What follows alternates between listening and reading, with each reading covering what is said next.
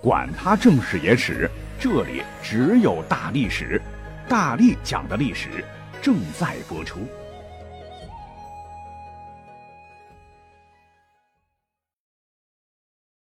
大家好，我是大力丸。咱们中国人几千年来一直使用天干地支纪年法，是周而复始，不断循环。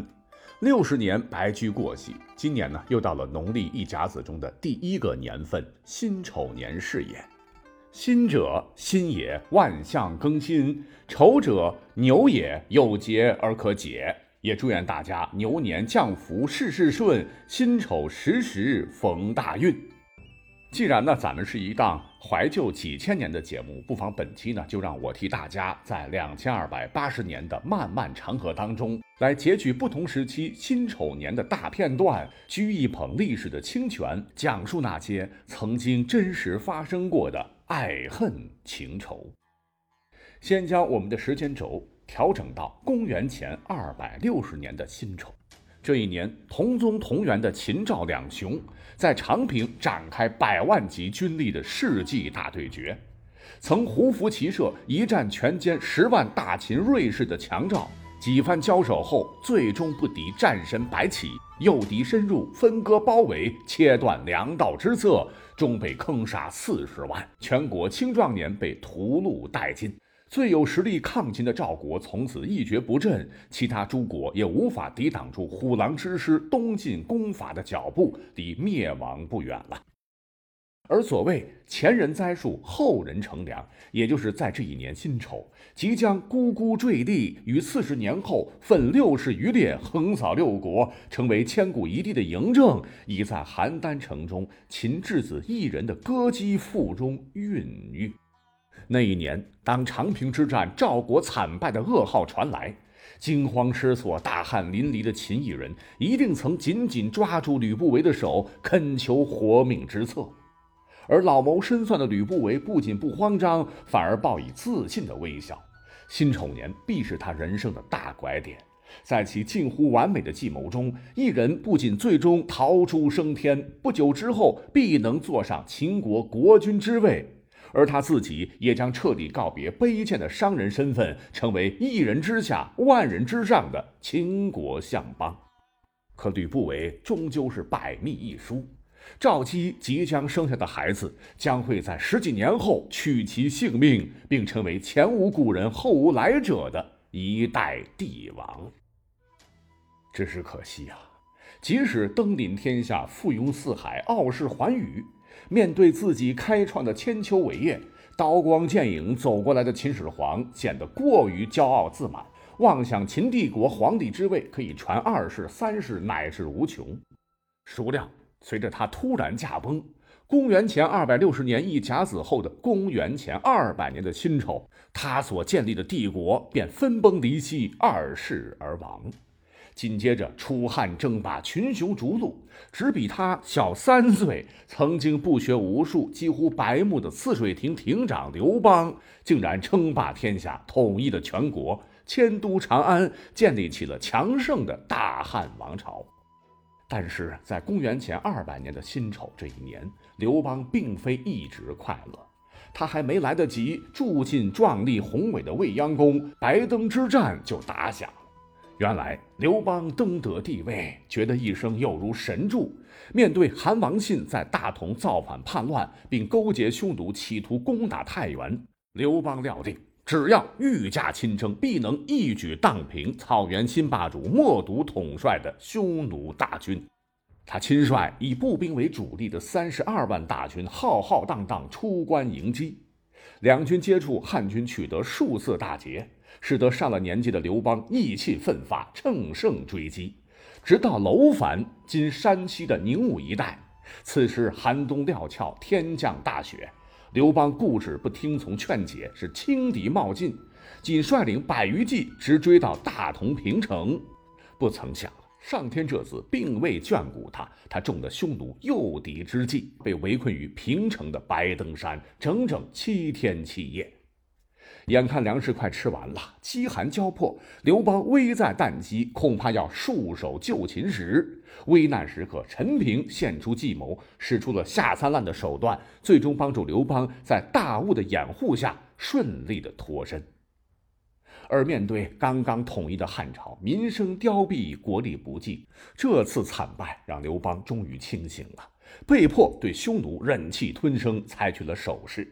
他采纳建议，嫁长公主与匈奴，开启了大汉与匈奴屈辱的和亲外交之路。但此后双方各自以长城为界，关系得到暂时缓和。几年后，刘邦抑郁下，箭伤恶化去世。而那个糟心的牛年，恐怕也是他咽气前难平的憾事。其实刘邦是可以含笑九泉的，因为他的子孙们比胡亥那争气太多了。西汉、东汉绵延四百多年国祚，直到公元一百六十一年的辛丑年，此年正值东汉的延熙四年，为东汉的第十一位皇帝汉桓帝刘志。他比历史上的老祖宗差远了。先是依靠宦官单超等诛灭了外戚大将军梁毅，并剪除其党羽，宣告了东汉王朝外戚专权时代的结束。但他又重用中常侍单超等，封其为列侯。自此，朝政又转入宦官之手，东汉进入了更为黑暗的宦官专权时代。由于宦官肆虐、党同伐异，激起了官僚士大夫的不满，第一次党锢之祸爆发。那么这一年的辛丑，对刘志来讲可谓是内外交困，边疆战事又起。北有鲜卑人不断寇边骚扰，西有羌人叛乱不止，战火延烧。面对危局，混乱的刘志终于清醒了一把，令名将段炯平定西羌，张焕平定鲜卑。二人是有勇有谋，恩威并用，最终稳固了帝国的边疆。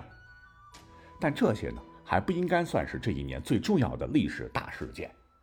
后来的诸葛亮曾在《出师表》中无不惋惜地说：“先帝在时，每与臣论此事，未尝不叹息痛恨于桓灵也。”但客观来说的话，刘备之所以能够割据益州，称帝位，三分天下而有之，啊，多亏了老前辈汉桓帝的胡作乱政啊。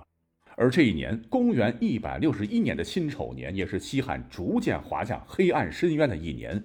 刘备咕咕坠地来到世间，而属牛的他呢，原本是卖草鞋摆地摊绝无飞黄腾达的可能。但时势造英雄，官逼民反，天下大乱，依靠镇压黄巾起义、讨伐董卓等活动，顶着中山靖王之后的金字招牌，他起了家。虽实力不济，屡屡受挫，大半辈子奔走西逃，先后依附了公孙瓒、陶谦、曹操、袁绍、刘表等多个诸侯。但是他呢，发扬老牛耕地不服输的精神，以德服人，屡战屡败，屡败屡战，得到了海内外名士的尊敬与帮助。赤壁之战后，趁势他拿下荆州、益州。与义甲子后的公元二百二十一年，在汉献帝刘协还活得好好的时候，是成都称帝，建立了蜀汉政权。而同一年，孙权也称为吴王。不久之后，因关羽被东吴所害，刘备是愤懑难平，不听劝阻，执意举全国之兵，发动了三国时最大规模的战役之一——夷陵之战。结果被陆逊火烧连营，一败涂地。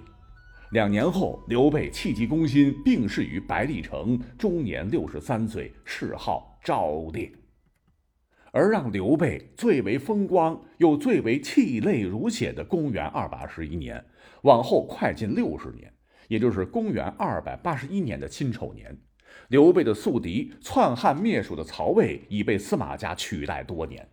司马炎治下的西晋早于上一年挥师南下，打过赤壁，逼迫吴主献国玺而投，英雄辈出的三国时代宣告终结。而一统天下的司马炎这一年是牛气冲天，觉得既平吴，四海升平，可以享乐了，便颇是游宴，待于政事，连同魏元帝的后宫佳丽以及吴末帝孙浩的宫女五千多人，使后宫规模达到了恐怖的一万人以上。那莺莺燕燕眼花缭乱，使得宫中唯一的男人司马炎无所适从，不知每日择谁侍寝才好，便创造性的发明了羊拉御车。羊车在哪位佳丽门前停下，就与哪个美人把酒言欢，宠幸一番。这引得众多美人争宠，纷纷将竹叶插在门房前呐，言之尽洒于门前空地，以招引皇上的洋车，而求得余欢之好。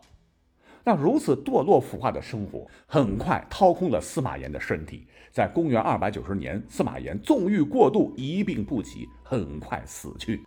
而他扔下一个偌大的烂摊子，察人不识，西晋王朝很快也将土崩瓦解，中国北方将迎来最为黑暗的五胡乱华。在此期间，东晋与五胡的战争，十六国之间的厮杀，白骨累累，十室九空。直到三百年后的公元五百八十一年，这又是一个崭新轮回的辛丑年。英明神武的外戚杨坚代周建隋灭陈，结束了南北动乱分治的局面。据说这一年，杨坚学曹丕、司马炎禅让登基称帝时，天空当中竟然出现了八百多年未见的祥瑞气象——五色云，仿佛上天也垂青于三让而受天命的杨坚。哎，果然是不同凡响啊！杨坚主政期间，励精图治，与民休息，开创了开皇之治，也为大唐盛世繁华、四夷归顺、八方来朝的局面奠定了充裕的物质基础。由以留下的科举考试，影响了中国几千年，至今也为人所津津乐道。在杨坚之后，历史上后面的辛丑年似乎再没有出现过这样的恢宏气象了。但也是可圈可点。你像是公元六百四十一年的辛丑年，唐贞观十五年，唐太宗李世民封李氏为文成公主，和亲远嫁于吐蕃的松赞干布。当文成公主进藏的佳话传唱六十年后，公元七百零一年的辛丑年，乃是一代女皇武则天的长安元年，也是则天执政的晚期。这一年呢，诞生了两位属牛的世界级大诗人。一位便是诗佛王维，而另一位就是出生于碎叶城的谪仙人李白。话说四十三年之后，天生我材必有用的诗仙，终于得以在大唐最美好的时代受到了玄宗的赏识。在李隆基和杨贵妃与沉香亭观赏牡丹时，奉诏进宫，趁酒醉，贵妃脱宴，力士脱靴，才于金花笺上写下了流传千古的《清平乐》：“云想衣裳花想容，春风拂槛露华浓。若非群玉山头见，会向瑶台月下逢。”记录了大唐最后的盛世繁华。公元八百八十一年辛丑，唐朝迎来了噩梦，晚唐皇朝起义，皇朝残杀李隆基的后人在长安称帝，建国大齐。六十年后的公元九百四十一年，五代十国征伐不休，献出燕云十六州与契丹，自称儿皇帝的后晋皇帝石敬瑭，竟为大唐帝国做了最终的注解，以《旧唐书》闻名于世。所谓沧海桑田，而到了后头的一零零一年。北宋第三位皇帝真宗赵恒将川陕路分为了益州、梓州、利州和夔州四路，简称四川路。从此，四川之名横空出世，一直被叫到了现在。公元一三六一年辛丑，元朝的至正二十一年，小明王韩林儿封了曾经托钵乞食的朱重八为吴国公，成为反抗蒙元的重要力量。而短短七年之后，大都被徐达攻破，元朝灭亡，朱重八称帝，建立了大明。公元一四二一年辛丑，朱元璋的亲儿子燕王朱棣赶跑亲侄子建文帝，迁都北京建都。同年，为宣扬国威，或者说是为了探寻朱允文的下落，命郑和六下西洋。几百年后，明朝随着崇祯自尽，寿终正寝，最后一个封建王朝建立。公元一六六一年辛丑年，年富力强的顺治帝忽然去世，开创盛世的小康熙因为生过天花，意外称帝。同年，郑成功克复台湾。弹指一挥间，六十年又过去了。公元一七二一年，康熙已过花甲之年，九龙夺嫡让康熙心痛不已。他可能不知道，他驾驭下的庞大帝国，如他一样，也已经渐渐垂垂老矣。列强多少年后，最终叩开国门，是惊醒了天朝上国的美梦。一九零一年，义和团运动失败，八国联军攻入北京，腐朽的清政府被迫签下《辛丑条约》，为百年奇耻之大辱。而就在《辛丑条约》签订后的十年后，革命党人于湖北武昌打响了推翻帝制的第一枪，新时代终于来临。那岁月如梭呀，到了公元二零二一年，辛亥革命距今整整一百一十年了。过去的一年，疫情下，大家携手同心，共同努力，克服危机，努力拼搏，取得了一次又一次伟大胜利。而新的辛丑年，您和我都是历史的书写者。我常说“苔花如米小，也学牡丹开”。在节目的最后，也祝愿大家岁序长益，华章日新，健康平安。